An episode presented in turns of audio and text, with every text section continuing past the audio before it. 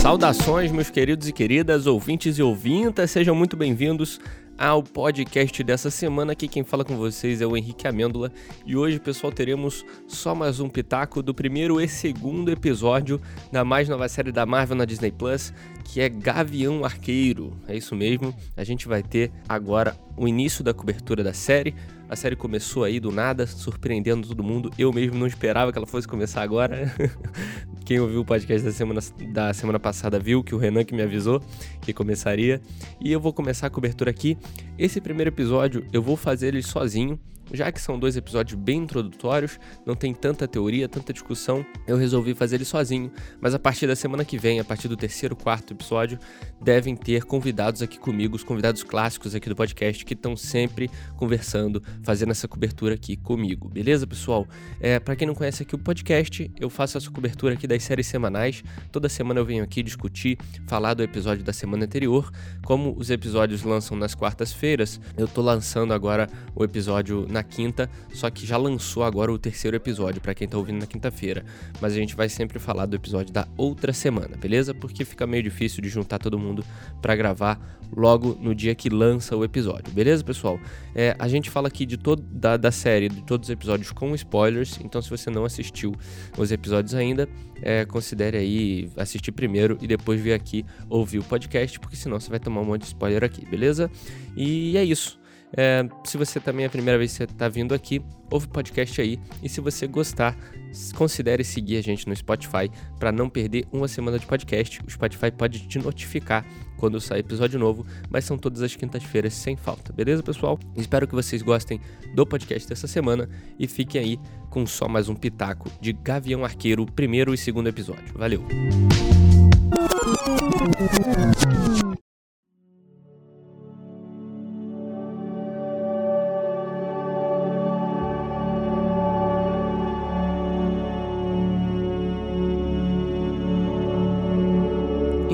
Uma visão geral da série, né?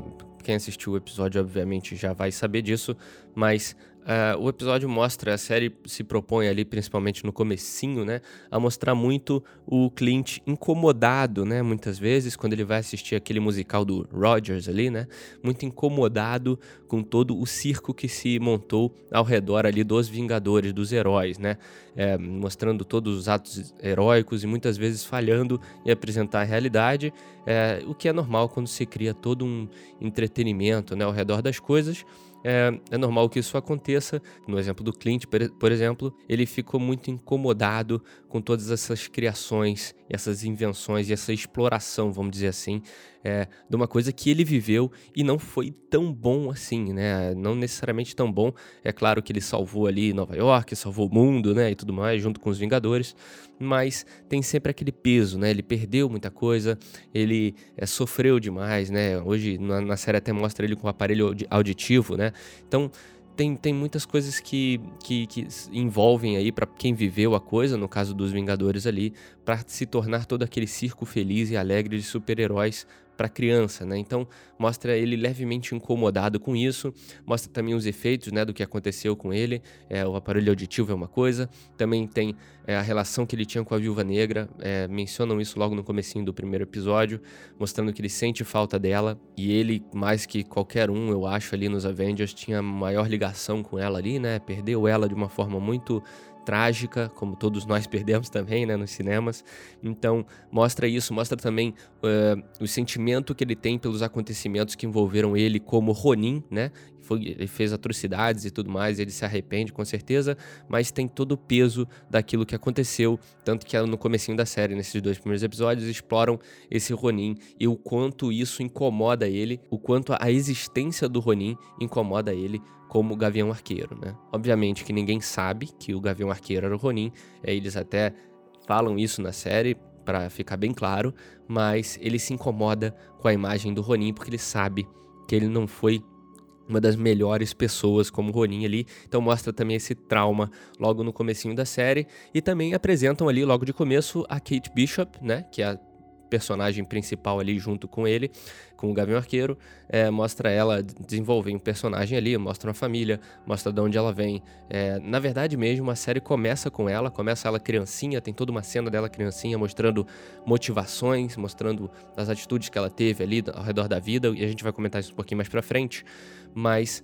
é, tentam apresentar ela ali mais ou menos no começo da série também. É, esses primeiros episódios são muito focados nisso também, né? E o mais importante que eu acho que a série é, se propõe, não se propõe a fazer algo tão grandioso. É uma série pequena, assuntos pequenos, é, são gangues ali, são uma cidade só. Não, até agora, pelo menos, não tem nada envolvendo o mundo, né? E não tem tanto peso assim para o universo. É, e isso não necessariamente é algo ruim. Também vou entrar isso mais para frente ali quando eu for falar é, mais profundamente da série, mas não tem nada. É, como a gente tem um personagem que é o Gavião Arqueiro, não é um personagem tão é, poderoso, vamos dizer assim, não tem muitos poderes, só tem muita habilidade. É, não, a história ser nivelada ali nele, né? É algo mais do que esperado. Uma, uma, história pequena e que sabe se conter ali. Até agora, pelo menos, a gente tem uma história assim, né? E, assim, eu achei uma, muito bom a estratégia da, da, da, Disney ter lançado esses dois episódios de uma vez. Primeiro porque a série vai ter seis episódios e vai acabar ali logo na semana do Natal, dia 22, se não me engano. É, e a série é, tem temática natalina e tudo mais, então... É, eles fizeram, obviamente, esse lançamento estratégico aí para terminar na semana do Natal, mas para mim, mais importante ainda é que lançarem esses dois episódios de uma vez é bom, porque são dois episódios introdutórios, né? Então, você já lança isso, a pessoa já vê os dois em sequência e já entende mais ou menos o que está eh, acontecendo, quem são os personagens, quem pode ser o vilão, quem pode ser ali que vai atrapalhar a jornada, mais ou menos o que eles vão traçar no resto da história, para que a gente já se acostume. E aí o terceiro episódio já tem mais liberdade de andar, ou seja, a gente vai esperar uma semana, a gente não precisa esperar uma semana para mais um episódio introduzindo os personagens, mais um episódio introduzindo o universo. É, a gente vai esperar uma semana e o terceiro episódio já vai desenvolver muito mais coisa, né? Então é bom a gente assistir esses dois de uma vez, porque já introduz e acabou. Vamos agora ver o que, que vai acontecer a partir daqui.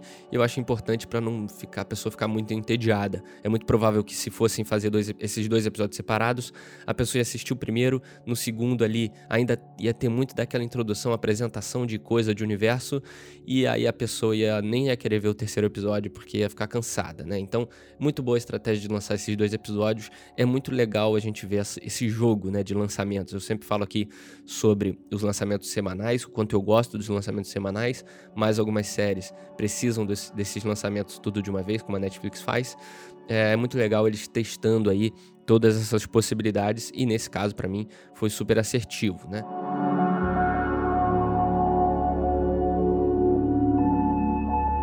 A série ela aposta muito também num ar de, de mistério, um mistério bem legalzinho ali, aquele mistério bem. É, não é nada muito é, profundo ou muito. É, difícil, não é um Sherlock Holmes da vida, não é uma Agatha Christie da vida, mas é aqueles mistériozinhos até meio infantis, que são bem legais, são simples, são regionais ali, tem muito a ver com a região, com mostram as gangues que o Ronin brigava, então tá tudo ali no mesmo, sabe, no mesmo canto, no mesmo bairro, sabe? E como eu falei no começo, condiz muito com a simplicidade do, do personagem, não é um personagem muito grandioso, sempre foi um personagem é, secundário ali no grupo da, da dos Avengers, então condiz demais com ele, muito bom.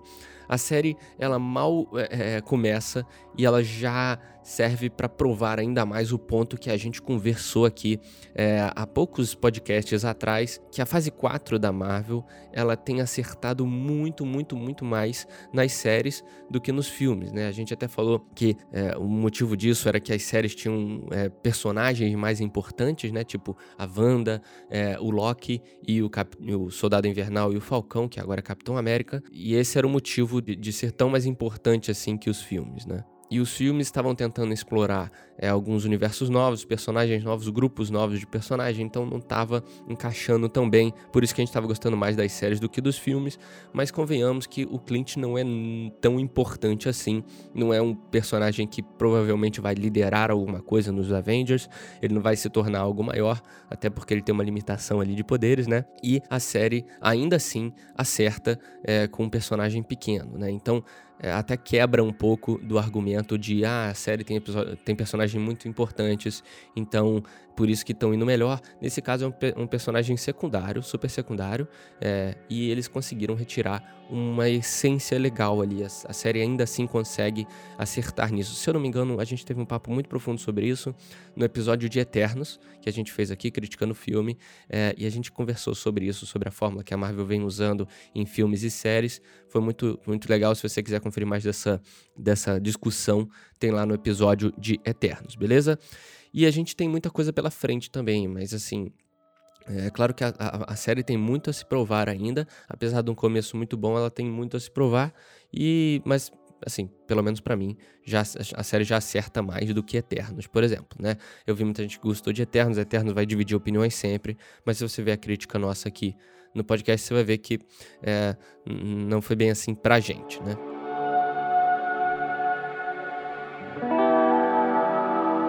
Série ela aposta bastante na comédiazinha ali também, né? É, que é, obviamente era, eu acho que era meio esperado, visto o tom ali das, das cenas mostradas antes do lançamento da série. Ela tem muito tema de comédia. No segundo episódio, é, mostra. A, a, então é até engraçado, apesar de todo o peso que eu comentei no começo, das traumas do Clint sobre a Viúva Negra, sobre o Ronin e tudo mais, a série consegue puxar um tom de comédia leve ali, né? O que mostra aí a, Marvel tentando acessar um público maior, às vezes um público mais infantil também. Eu acho bom, não acho algo ruim. É claro que depende muito da expectativa do personagem, é, do que a série se propôs a fazer no começo. Então, é, tem, tem, esses, tem essas coisas, por exemplo, fazer comédia em um filme que tinha um, um, um, trailer ou algo do tipo super sombrio, um personagem que era super sombrio, é mais complicado do que você fazer com Clint, por exemplo, que foi um personagem que nunca teve muita profundidade e agora a gente tá dando mais profundidade a ele, então eu acho ok. É, eles criam aquele empecilho ali no segundo episódio, se eu não me engano, no segundo, é que com a roupa dele, que é roubada e tudo mais. Tem toda aquela cena do roleplay ali do, no parque, né? Dos vikings, dele tentando recuperar e o cara pedindo para derrotar. Ele é algo muito engraçado, porque é algo que existe, é, por mais é, estranho para algumas pessoas seja, né? Olhar um roleplay daquele tipo ali, de pessoas vestindo de roupas medievais e brincando, entre aspas, ali, né? Adultos e tudo mais. Isso existe, é comum é, e é muito legal eles terem puxado isso e não ridicularizarem 100%, apesar de ter um, um, uma leve ridicularização do, do, do negócio, mas eles não, não, não ficam o tempo todo. Eles mergulham um pouco naquele mundo, botam Clint para se virar ali dentro. Eu acho bem legal trazerem isso, apesar de eu não ser um adepto aí desses roleplay e tudo mais, mas é muito legal. E também uma coisa que eu queria comentar, muito divertida que eu achei, foi aquela gangue do capuz, se eu não me engano, gangue do moletom. Algo do tipo, me gangue do agasalho, uma coisa assim. É uma gangue russa ali, né? E, e me lembrou muito uma gangue de uma série chamada Barry, que é uma série da HBO. Se você não assistiu, é, procure assistir. Eu indiquei pro Matheus um tempo atrás e ele gostou demais, foi muito legal. E na série tem muito isso. Tem uns, a gangue russa e um dos, desses, desses gangsters, ele tem uma cara super é, mal encarado, assim. Ele parece um cara super do mal, só que ele é um completo imbecil. É muito engraçado como eles tratam isso em Barry. E essa série me, me, lembrou muito isso também. Tem aquela gangue ali do agasalho que é toda mal encarada, russa, e tem aquelas piadas, né? Quando o cara critica a forma com que eles pegaram ele, o cara fica chateado, né? Que o Clint tá criticando eles e tudo mais. Então, achei muito engraçado, muito legal. É óbvio que essa gangue do agasalho foi uma distração para esses dois primeiros episódios. Não deve ter tanta profundidade para o futuro, até porque já introduziram uma personagem nova no final do segundo episódio, que foi a Echo. É muito, assim, muito divertido incluírem esse, esse tom de humor. Eu achei um tom ok, não achei exagerado como em alguns episódios de What If foi. Então, eu aceitei, sabe?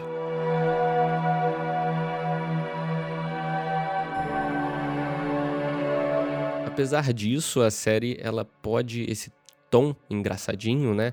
Esse tom diferente, de um tom que muitas pessoas poderiam estar esperando, né? Esse tom de comédia, é, natalino ainda, né? Um negócio natalino que pra gente que não é americano, é um negócio mais diferente, né? A gente não tem tanto costume assim natalino quanto os americanos.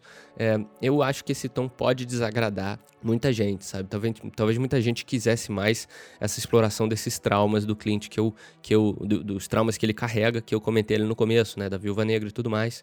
É, eu esperava uma série mais sombria, mais pesada mas a, a, a, Marvel apostou ali numa série de Natal, uma série família, uma dupla ali sendo criada com uma menina mais jovem, que pode, pode ser, não, obviamente vai ser um futuro aí para Marvel, né, e tudo mais.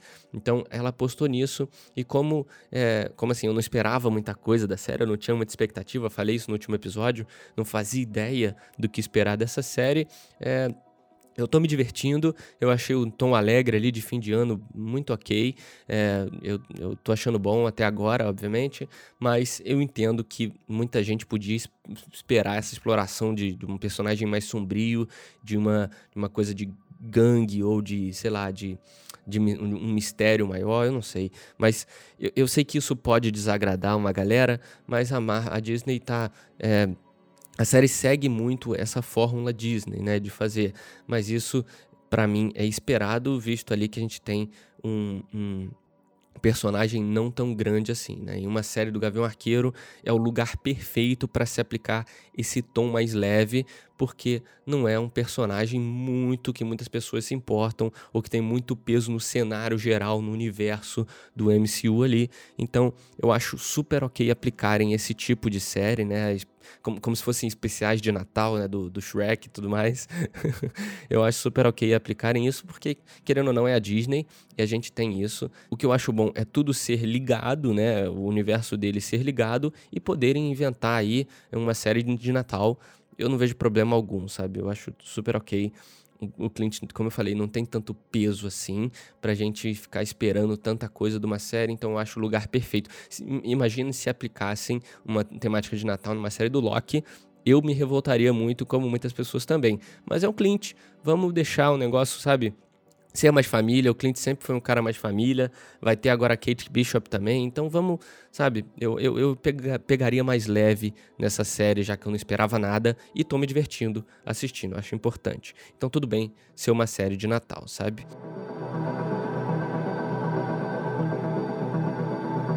O que eu acho é que eles poderiam explorar mais um pouco do desenvolvimento da Kate Bishop nesse caso, né? Nos esportes ali, mostrar mais ela treinando, né? Ganhando, sendo boa no que faz ali, né? Eles apresentam isso no começo ali com cenas mostrando troféus e tudo mais, mas não mostram de fato cenas assim, né? Mostram é, até numas transições, eu acho que foi na introdução do primeiro episódio, mostram umas ceninhas dela levantando o troféu e sendo boa, né? Só que não são cenas é, reais ali, não mostra isso de fato, né? Porque eles falam tudo isso, eles mostram algumas coisinhas, mostram um troféu e tudo mais, ela fala que foi campeã disso e daquilo e daquilo outro, a gente entende isso, mas quando ela parte pra ação ali, eu senti um, que gera um pouco de estranheza, sabe? Mesmo a gente sabendo, né, que a gente ouviu falar que ela é boa naquilo tudo, quando ela parte para ação, é a primeira vez que a gente está vendo e acaba gerando um pouco de estranheza. Para mim, gera muita estranheza quando ela parte para ação ali. Eu até na hora que estava assistindo falei, ué, ela tá dando porrada nesse, nessa gangue russa aí, né? Que loucura. Porque é, a gente meio que não estava esperando, né? E ao invés de mostrarem aquele núcleo do sino, por exemplo, que é um núcleo que tudo bem, tem a sua função, mas é um negócio menor, né? Mais uma encheçãozinha de linguiça ali no episódio. Podiam mostrar ela é, mais ali nos esportes, mais sinistra ali, ganhando troféu, ganhando campeonato, né? Dando porrada, né? Porque se isso acontecesse, depois a gente aceitaria mais fácil ela lutando e dando porrada em, em gente grande, sabe? Então, eu, eu acho que faltou um pouco desse desenvolvimento da Kate Bishop, apesar de ser uma personagem excelente, tá, tá sendo construída bem, assim, na, na, na, no enredo da história, mas a introdução dela como uma campeã, como uma, lutadora, como uma excelente arqueira, foi muito corrido, sabe? Focaram na relação atual da família dela, o que, no meu, no meu, na minha opinião, poderia ser feito algo mais rápido aí e poderiam ter focado mais na, na no visual ali dela sendo sinistra, o que geraria menos estranheza pra gente, eu acho. Mas de forma geral, eu tenho gostado bastante da série. Como eu falei, o tom para mim tá ok. É, não, eu, eu tô ok em assistir uma série natalina da Marvel. Se eu não me engano, é a primeira vez que eles estão fazendo isso. É, eu tô achando ok, sabe? O tom tá bem legal, tá divertido. Eu tô assistindo para me divertir. Não tô esperando muita coisa grandiosa, sombria. Como eu falei, não, já não estava esperando nada dessa série. Nem lembrava que ela ia lançar. Então, eu estar me divertindo com isso já tá ótimo, sabe? Eu acho que o problema atual nosso com a Marvel é muito isso. A gente está querendo gerar muita expectativa para coisas muito grandiosas e a Marvel ela tá seguindo por um caminho diferente, né? Ela está tentando acertar uma gama de público muito maior, incluindo criança e adulto, né? E eu acho isso bom. De certa forma, o pessoal do Pipoca Nanquim até comparou é, esse, esse, esse, ato da, da, Marvel estar focando em muita gente com os quadrinhos, porque o quadrinho é, acabou ficando complicado demais, profundo demais para uma criança ler e acabou que só o pessoal mais velho começou a ler e eles perderam muito público. Então a Marvel está fazendo diferente é, na, nas séries e filmes, apesar de alguns, algumas séries e filmes serem um erro gigantesco, terem erros gigantes. É, essa série, por exemplo, do Gavião Arqueiro, eu acho que pode ter sido um acerto aí. É óbvio que vai ter muita coisa mais pra frente, mas foi um acerto em questão de foco e tom e, e público-alvo, né? Eu acho que a Marvel tá mais que certa de querer acertar um pessoal maior aí, porque daqui a pouco eu vou estar tá mais velho e a, a, a, eu vou. Tá, a Marvel vai estar tá me agradando, eu vou estar tá bem mais velho, mas ela não vai ter ninguém novo para atingir e eles estão pensando isso antes de todo mundo. Eu acho bom, mas também tem os seus, os seus, as suas, suas coisas ruins aí envolvendo isso, né? Como foi Eternos aí, como foi Viúva Negra, tem muita coisa que é, acaba saindo pela, pela culatra ali. E eu espero só que o universo continue sendo construído e bem construído. O importante, mais, mais importante para mim, na minha opinião, é todas essas coisas estarem sendo feitas é, em conjunto, né? É, com, com um universo em conjunto, tudo está acontecendo simultaneamente. E isso eu acho que enriquece é, a Marvel, dá esse poder da Marvel apostar em tanta coisa, né? Ela tem um universo compartilhado muito bem estabelecido, é, muito bem fundado, né?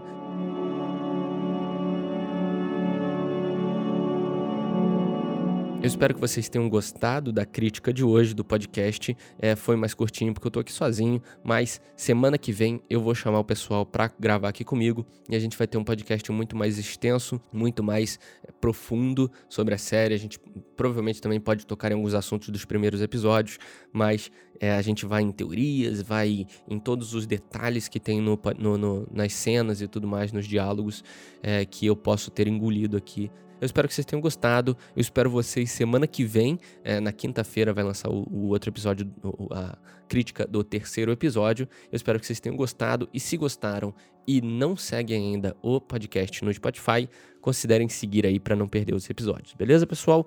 Um bom final de semana para todos vocês e eu espero vocês semana que vem aqui. E esse foi só mais um pitaco do primeiro e segundo episódio de Gavião Arqueiro. Valeu!